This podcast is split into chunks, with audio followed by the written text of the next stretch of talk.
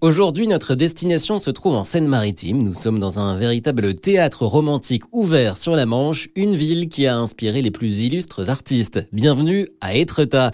Éric Baudet pour l'Office du tourisme d'Étretat. Étretat euh, est bien évidemment connu pour euh, ses falaises et son aiguille euh, creuse. C'était un, petit endroit tout à fait charmant. Alors quelquefois un peu trop fréquenté parce que c'est une toute petite commune, mais c'est un lieu, un site naturel absolument magique. Et pour en profiter pleinement, pour admirer la beauté d'Étretat, il faut impérativement passer par les jardins d'Étretat. Alors les jardins d'Étretat, oui, c'est un lieu magnifique qui, euh, au-delà de jardins en tant que tel, sont un lieu, un réceptacle pour euh, une mise en valeur d'œuvres contemporaines, ce qu'on appelle maintenant le land art, et qui euh, permettent au-delà de ça d'avoir une vue absolument imprenable sur l'autre euh, partie de la falaise, la falaise d'Aval, et cette fameuse aiguille célèbre et célébrée par euh, les aventures d'Arsène Lupin. En parlant d'Arsène Lupin, ce personnage est revenu, vous le savez, au goût du jour grâce à la série Netflix avec Omar Sy. Et ce week-end, si vous venez à Étretat, eh bien vous pourrez visiter la maison du papa d'Arsène Lupin. La maison de Maurice Leblanc, euh, qui est décédé il y a 80 ans. Euh,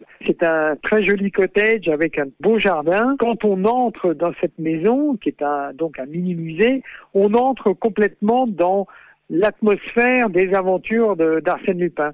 Et la voix euh, qui vous accueille, la voix off qui vous accueille, c'est celle de Georges Bécrière qui fut le premier Arsène Lupin télévisuel. Il y a une atmosphère euh, réelle, on a la sensation d'une plongée dans le, l'époque des années de la fin du 19e, début 20e, les fameuses aventures d'un très beau roman. Cette maison est ouverte ce week-end. Comptez 7,50 euros pour les adultes, 5 pour les enfants. Toutes les informations sur le site normandie-tourisme.fr. Rendez-vous la semaine prochaine pour terminer notre tour de France. Direction Le Havre.